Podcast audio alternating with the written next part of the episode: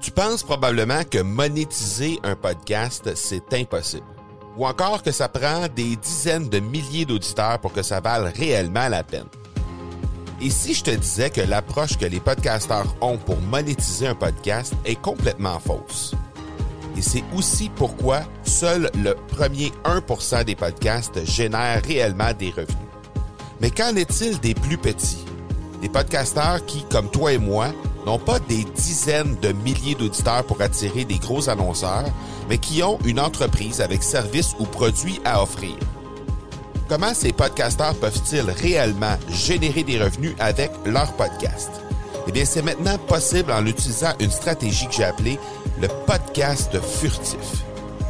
Cette nouvelle stratégie est inconnue encore de 99% des podcasteurs francophones à travers le monde, mais c'est la façon la plus efficace pour générer des ventes et des revenus à une vitesse éclair avec ton podcast, que tu aies déjà un podcast ou non.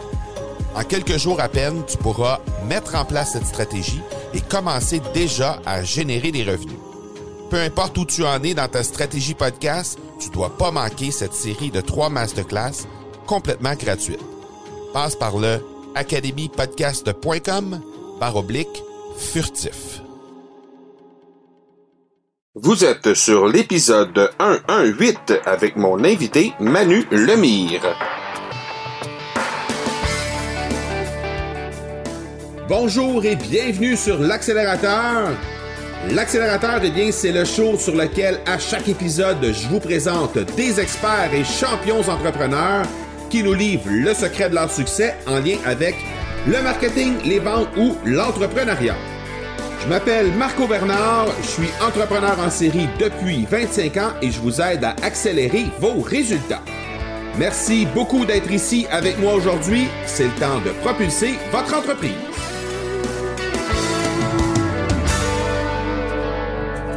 En faisant le tour de mon fil d'actualité sur Instagram, je suis tombé sur un proverbe français et ça va comme suit. Mieux vaut faire une folie que ne point satisfaire son envie. Parfois, mieux vaut s'écouter et persister dans sa propre folie, surtout si ça part d'une conviction profonde. C'est d'ailleurs ce que mon invité du jour a, fait à merveille euh, malgré son jeune âge et à seulement 27 ans, Manu Lemire a pris la décision de devenir un conférencier professionnel malgré ce que les gens en disaient et son entourage qui tentait de lui en dissuader. Il s'est décrit un jour comme étant un gars qu'on classait de fou qui a cru en lui pendant cinq ans alors que tout lui disait d'abandonner. Euh, on a regardé avec lui ce qu'il pensait de la justement de la citation du jour, le fameux proverbe français mieux vaut faire une folie que ne point satisfaire son envie. En même temps, euh, on a regardé aussi euh, s'il y avait encore des gens qui euh, qui lui disait ben, pour qui tu te prends à 27 ans pour donner des conseils comme ça parce que Manu euh, outre être un conférencier international donne des cours euh, donne des, des, conseils sur euh, comment être bien en couple comment bien diriger sa famille etc donc évidemment les, les critiques sont relativement faciles envers un jeune de 27 ans ensuite, on a regardé avec lui comment est-ce qu'il dealait avec ça, toutes les critiques qu'il qui pouvait y avoir.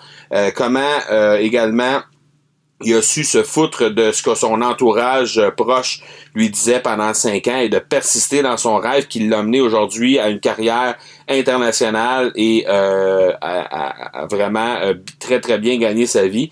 Et également, enfin, on a regardé avec lui quels conseils il donnerait à nos auditeurs qui hésitent encore à vivre leur rêve à fond.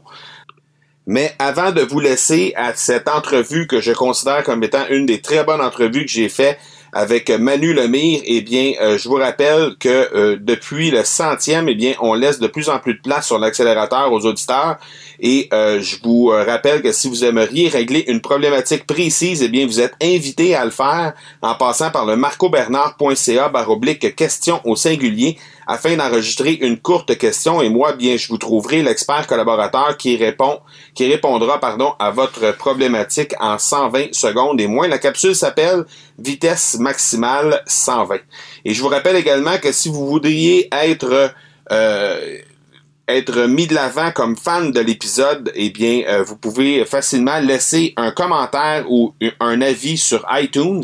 Vous pouvez également le faire sur toutes les plateformes de médias sociaux au M Marco Bernard, donc facebook.com baroblique M Marco Bernard, ainsi que toutes les autres plateformes, donc Instagram et euh, LinkedIn pour ne pas les nommer. Alors vous pouvez simplement laisser un, mot à cet endroit-là et je vais euh, vous je vais vous mentionner lors des prochains épisodes. Le partenaire de cet épisode, eh bien, c'est Production Extrême. C'est une entreprise familiale qui est en affaires depuis 56 et qui se spécialise dans la confection de collections privées pour entreprises. Qu'on parle de vêtements à l'effigie de votre compagnie ou encore d'articles promotionnels arborant votre logo, Production Extrême saura vous conseiller afin de faire en sorte que vous vous démarquerez.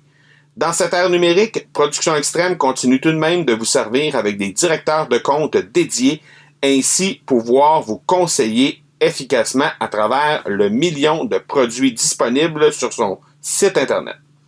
Pour vous démarquer, vous les trouverez au marcobernard.ca baroblique extrême. Il est un conférencier international de 27 ans.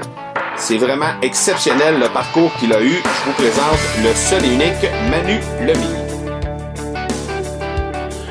Manu Lamire, merci beaucoup d'avoir accepté l'invitation d'être sur l'accélérateur. C'est super apprécié.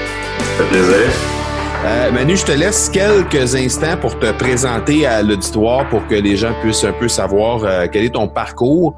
Et puis après ça, ben je vais euh, je vais te poser quelques questions parce que j'ai dans ton parcours, moi j'ai des, des interrogations puis des choses qui me fascinent particulièrement. je vais je vais essayer de creuser un peu là-dedans. OK, ben dans le fond, pour faire ça très bref, euh, moi j'ai commencé en 2017 mon cheminement, euh, pas 2017, mais 2007, mon cheminement dans le domaine de la croissance personnelle, donc que ce soit en lisant des livres, assistant à des formations, écouter tous les audios et vidéos possibles et inimaginables, tous les plus grands speakers, euh, motivateurs, tout ce que tu peux imaginer, que ce soit en français ou en anglais.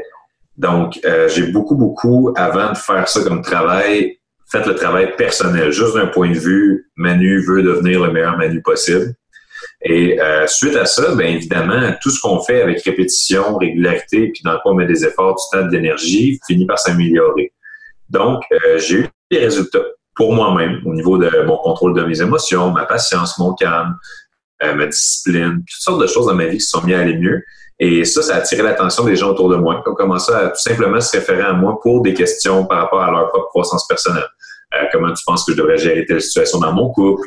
Euh, mon fils a un problème avec l'école. Qu'est-ce que tu penses qu'il devrait faire pour sa discipline?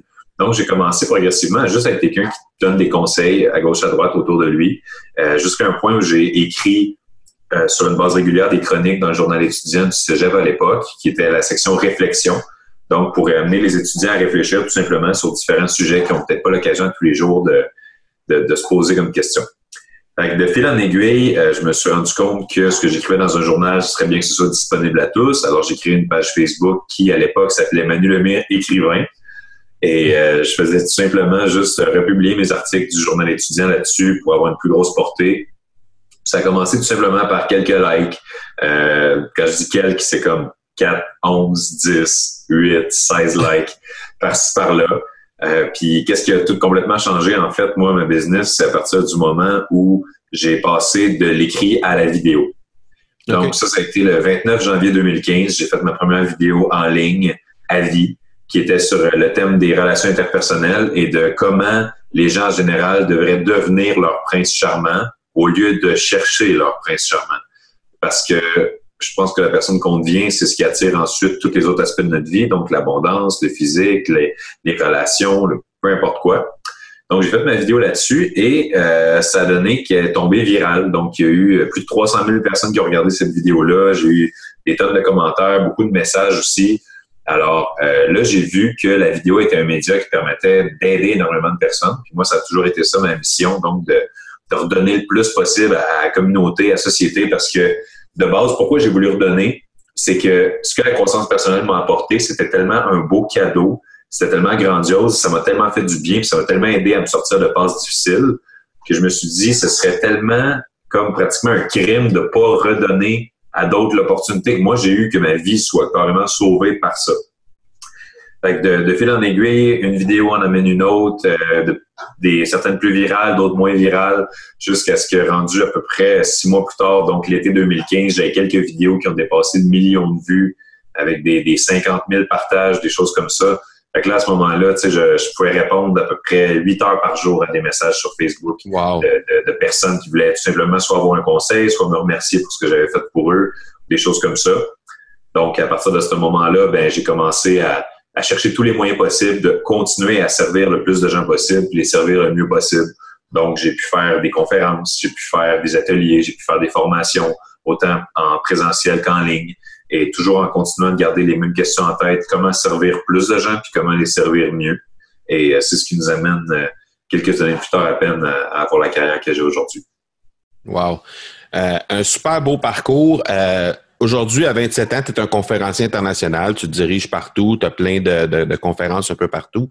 Euh, as-tu encore des gens qui te disent, mais t'es qui toi pour nous donner des conseils sur ci ou sur ça? Tu disais tantôt, j'ai tel problème avec mes enfants. Je suppose que ces questions-là te sont venues. Je sais pas si tu as des enfants, mais ces questions-là, tu t'as pas d'enfants. Moi, j'ai coaché au hockey longtemps.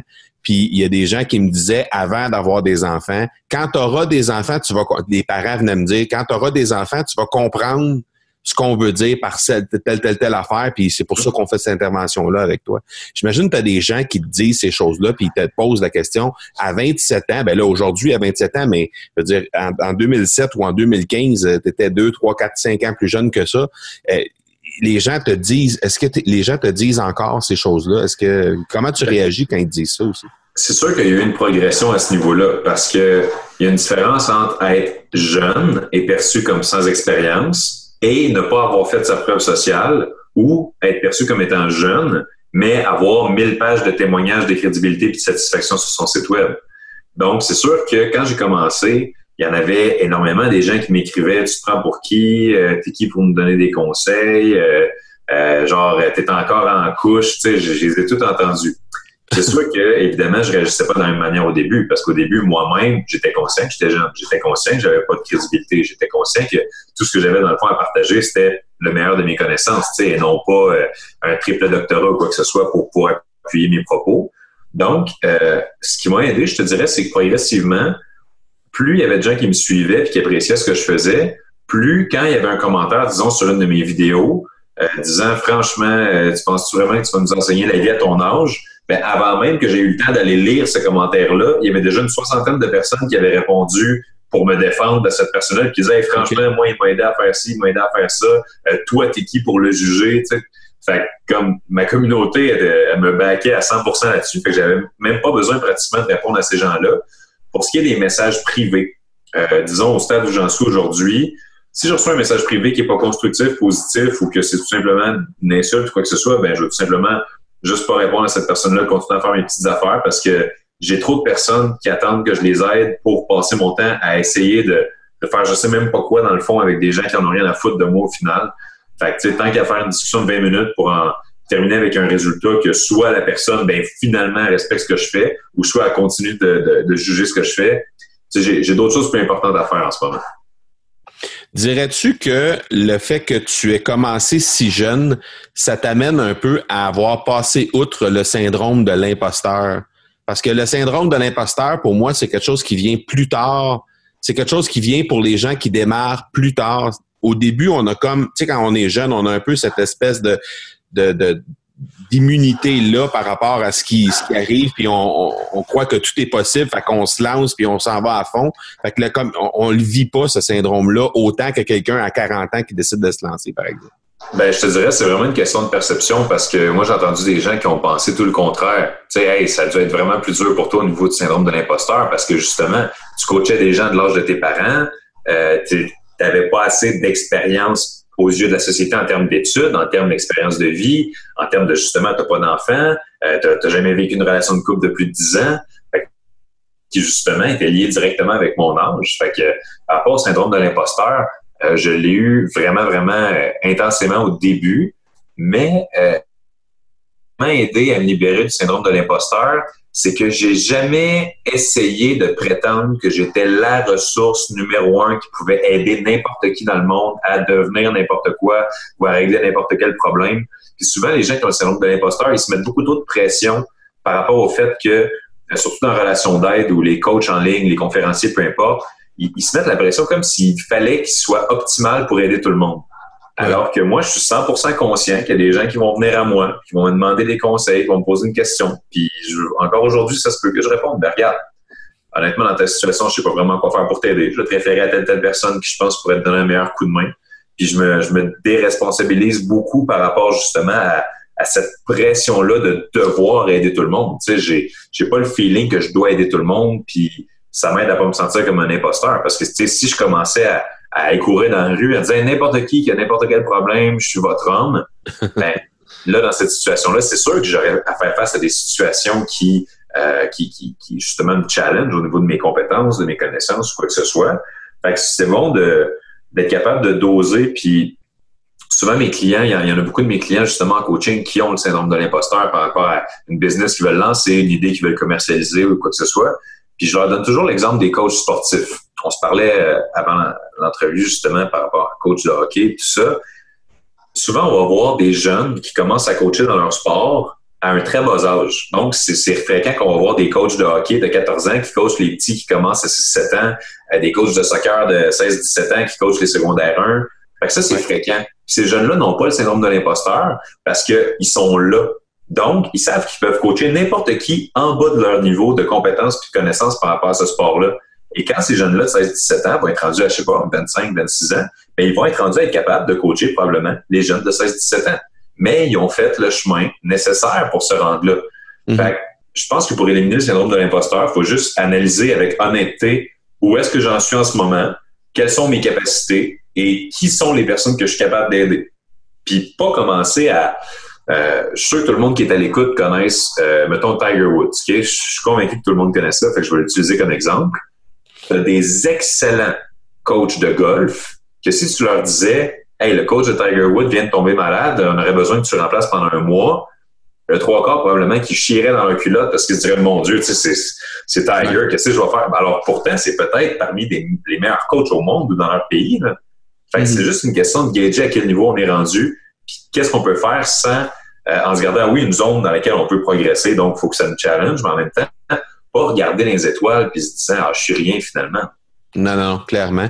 Euh, j'ai lu à quelque part sur Internet à un moment donné que tu euh, que, que, ton entourage proche avait essayé pendant plusieurs années au début de quand tu t'es lancé de te décourager de persister dans ton rêve. Il y a probablement plein de gens qui écoutent présentement qui qui vivent exactement le même le même problème, la même problématique, que ce soit avec leur conjoint, conjointe, que ce soit avec leur père, leur mère, ou bien des amis ou des choses comme ça qui disent euh, que si tu fais là, tu as un job stable ou bien tu es, déjà bien installé dans ta vie, pourquoi tu irais te casser la gueule, essayer de partir une entreprise qui de toute façon fonctionnera probablement pas, puis qui essaye de décourager? Probablement, tu sais, j'ai lu que tu avais passé un peu dans, dans le même. Comment tu as réussi à dealer avec ça du fait que ce soit des proches, des gens proches de toi qui essayaient de te décourager? Et comment tu as réussi à garder le cap? Et euh, comment tu vis avec ça aujourd'hui, le fait que là, tu es rendu et ces gens-là sont probablement encore autour de toi au moment où on se parle. Donc, comment ça se passe à ce niveau-là?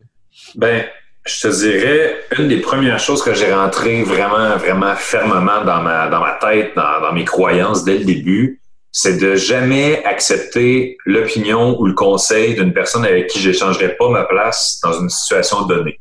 Donc, si conseil sur ma relation de couple, mais que cette personne-là, je regarde son couple, puis c'est pas la représentation de mon couple idéal, je vais pas accepter ses conseils. Parce que je me dis, comment est-ce que cette personne-là pourrait me donner un conseil qui va me permettre d'atteindre ce que je veux si cette personne-là n'a même pas ce que je veux? C'est le même principe de t'as, le mononcle qui gagne 20 000 par année, puis qui te dit, hey, gars, si tu veux devenir millionnaire, faut que tu fasses telle, telle affaire. Tu n'écouterais pas son conseil. Il n'est pas millionnaire.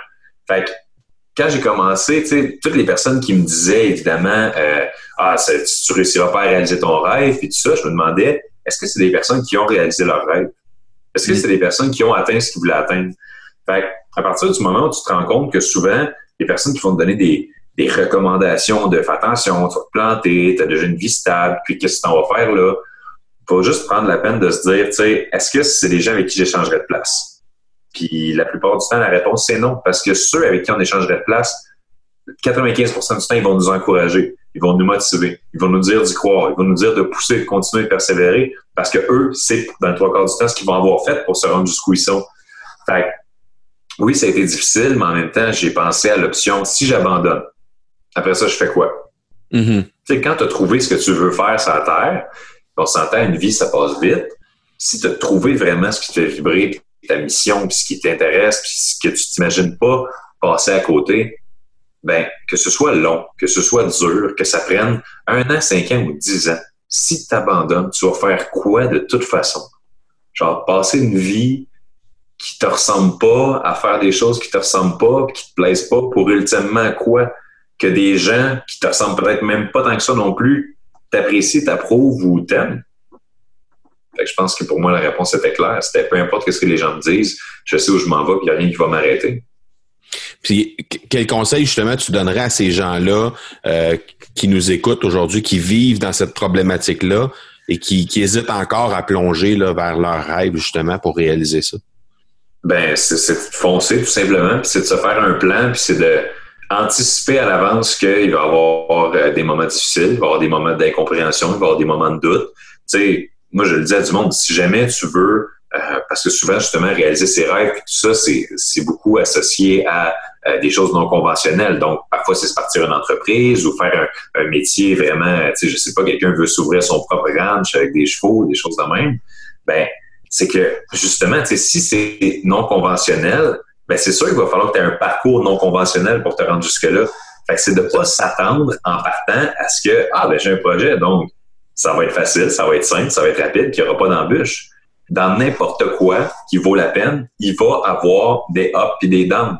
Mhm. C'est important que les gens qui hésitent se rappellent, c'est que même s'ils suivent leur chemin traditionnel, il va quand même avoir des ups et des downs.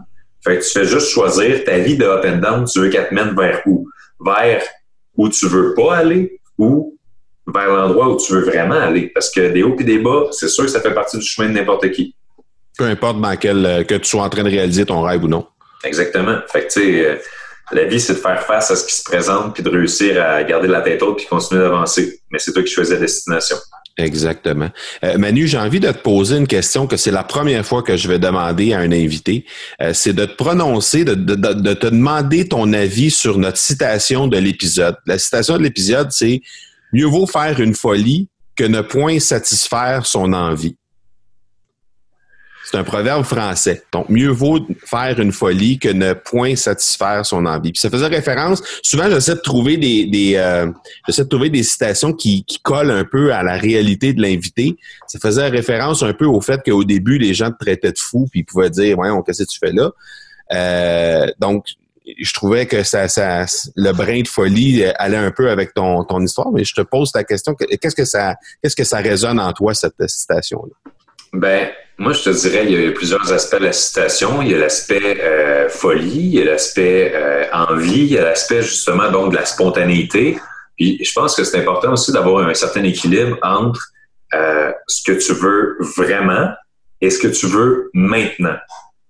OK. Donc, si tu te fixes ces objectifs et tu sais où tu veux être dans 10 ans, ça, c'est ce que tu veux vraiment. Puis si, par exemple, où ce que tu veux être dans 10 ans, c'est sur un stage en compétition de bodybuilding, ben ça, c'est ce que tu veux vraiment. Ce que tu veux maintenant, c'est peut-être un Sunday ou un banana split, tu comprends? Mm-hmm. Fait oui, c'est important, je pense, de vivre dans le moment présent puis d'être d'être conscient que c'est tout ce qui compte dans le fond parce que peut-être demain on va tout être disparu. Mais c'est important aussi de garder en tête que les grands rêves, les grands objectifs, c'est pas des choses qui, qui, nous arrivent dessus par hasard. Fait c'est important juste d'être conscient de nos choix. Puis, tu sais, oui, je fais encore des folies, je fais encore des choses euh, comme tout simplement pour, pour m'amuser, profiter de la vie ou quoi que ce soit. Mais je garde toujours en tête que c'est pas ce qu'on fait 95% du temps qui nous tue, c'est ce qu'on fait 5, je veux dire l'inverse. C'est pas ce qu'on fait 5% du temps qui nous tue, c'est ce qu'on fait 95% du temps.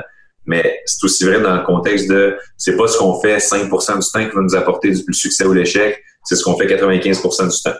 J'essaie de bâtir ma vie en fonction de cette règle-là du 95-5. Donc 95% de ma vie, Je vais la focuser sur qu'est-ce que je veux vraiment, qu'est-ce qui compte, où est-ce que je veux aller, mes objectifs, mes rêves, ce que je veux bâtir, ce que je veux léguer à la société, à mes enfants plus tard, à, ma famille, quoi que ce soit. Puis le 5% du temps, ça va être m'amuser, profiter du moment présent, euh, vivre des, choses inoubliables, tout ça. Cool. J'ai pas, je regrette pas de t'avoir posé la question. euh, on est rendu dans la section la, les questions de les questions de la pédale au fond. C'est cinq petites questions qui se répondent très rapidement. Donc la première question c'est quel est ton livre favori? Le guerrier pacifique par Dan Millman. C'est le livre qui a tout changé dans ma vie quand j'avais 17 ans. Et comment il a changé ta vie? Euh, de A à Z.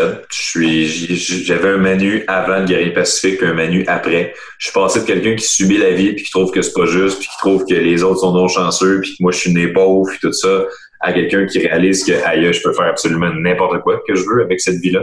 Ça, c'est, le pouvoir personnel injecté direct dans les. C'est, de la dynamite. OK, excellent. Euh, l'outil il doit être dans les, euh, dans les ressources sur ton site, hein, ce, ce, livre-là? Oui. Euh, l'outil numérique favori ou celui que tu utilises le plus souvent? Euh, outil numérique dans le sens support technologique, dans le sens logiciel ou... Non, dans le sens outil, application. Euh... OK. Euh, ben, j'utilise Trello pour la structure. J'utilise toute la, la suite Gmail, Disque, Agenda, Form, tout ça, créer des sondages bien utiles. sinon, des outils, ben, il y en a énormément. Des, des, outils pour créer des, des citations, des images avec Canva plusieurs outils. Good. Euh, le conseil que tu euh, aurais donné à, à, Manu Lemire il y a cinq ans?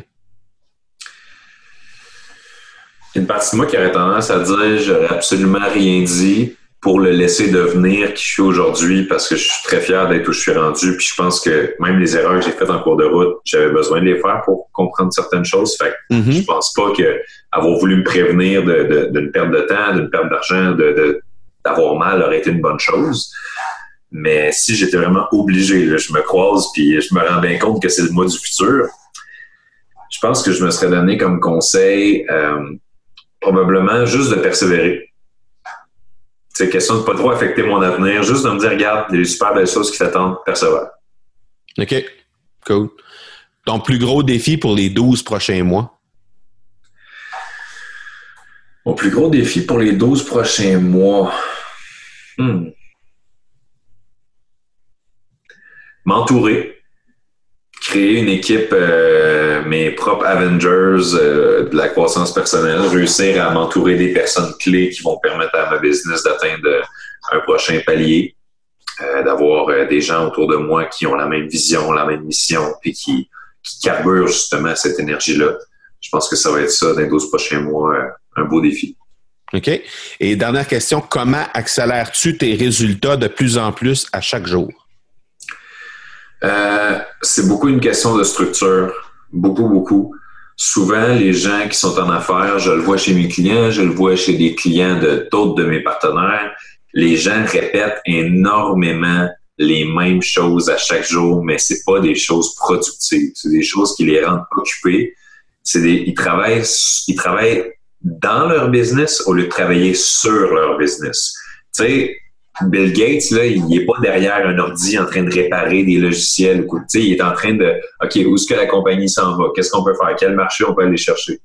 Puis ça, c'est la, grosse lacune, je te dirais, des entrepreneurs en général, c'est qu'ils travaillent beaucoup trop dans leur business, euh, dans des rôles qui peuvent facilement être délégables à des gens parce que il faut avoir conscience de la valeur de notre temps, de la valeur de nos idées. Puis si on n'a pas le temps de faire de l'innovation, si on n'a pas le temps de s'arrêter puis de réfléchir où est-ce que j'amène ma business, comment je pourrais améliorer mon produit, mon service, si on n'a plus le temps pour ça, c'est comme une condamnation progressive à la fin de la business finalement. Fait qu'il faut garder le temps de le faire, c'est vraiment important. Excellent. Manu Lemire, je t'ai euh, rencontré pour la première fois il y a quelques semaines à l'Académie Zéro Limite, mais il y avait déjà plusieurs personnes qui m'avaient parlé de toi dans les mois passés. Euh, J'aime bien demander à mes invités à la fin des entrevues ou avant les entrevues, est-ce qu'il y a des gens que tu, euh, que tu me suggérerais d'inviter éventuellement? Je préfère créer des liens avec les invités avant de faire l'entrevue avec eux euh, ou avec elles et euh, bon, dans notre cas, on a eu la chance de se croiser en personne. Mais ça donne qu'il y a eu plusieurs personnes qui m'ont parlé de toi avant que je puisse te rencontrer. Et euh, je dois dire que euh, les gens m'avaient dit à ce moment-là, Manu Lemire, ça te ferait un excellent invité. Ça va être quelqu'un qui va te donner beaucoup de contenu. Puis tu vas voir, malgré sa jeunesse, tu vas voir, c'est quelqu'un qui va avoir, qui, qui, a énormément de, de vécu euh, derrière lui, malgré le, le, le, le compteur qu'il a, le chiffre qu'il a de raccrocher la, la, date de naissance, on va dire. Euh, donc, euh, ben, merci énormément de ton temps. C'est super apprécié d'avoir pris quelques minutes avec nous aujourd'hui. Ça fait vraiment plaisir. J'espère qu'on va pouvoir se revoir bientôt. Yes. ben, merci à toi pour l'invitation. Ça a été un plaisir de pouvoir partager avec ta gang. Merci beaucoup, Manu. À la prochaine. Merci, salut. Ciao. Merci énormément à Manu Lemire pour cette incroyable épisode, cette incroyable entrevue. Euh, je vous euh, rappelle que vous pouvez le rejoindre sur les liens qui sont laissés dans les notes de l'épisode comme à l'habitude. Vous pouvez entrer en contact avec lui spécialement sur Facebook où il est particulièrement actif. Alors euh, n'hésitez surtout pas à entrer en contact avec lui pour échanger sur l'épisode ou sur plein d'autres sujets que vous pourriez vous adresser à lui afin qu'il puisse vous rendre des conseils en rapport avec vos problématiques. Je vous rappelle que vous pouvez trouver le partenaire de notre épisode qui est Production Extrême au marcobernard.ca baroblique extrême et qu'ils peuvent vous servir pour tous vos besoins en marketing par l'objet. D'ailleurs, il y a une offre exclusive aux auditeurs de l'accélérateur qui est disponible au marcobernard.ca baroblique extrême. Alors, n'hésitez pas à vous y rendre pour en profiter. Je vous rappelle également que si vous aimeriez régler une problématique précise de votre entreprise, eh je vous invite à passer par le marcobernard.ca barre oblique question au singulier afin d'enregistrer une courte question et je vous trouverai l'expert collaborateur afin de bien répondre à votre question. C'est tout pour aujourd'hui. C'est l'heure de propulser votre entreprise en vous inspirant de ce que Manu Lemire nous a partagé dans l'épisode d'aujourd'hui. Voilà donc qui termine cet épisode 118. Je vous donne rendez-vous mercredi pour l'épisode 119. D'ici là, soyez bons, soyez sages et je vous dis ciao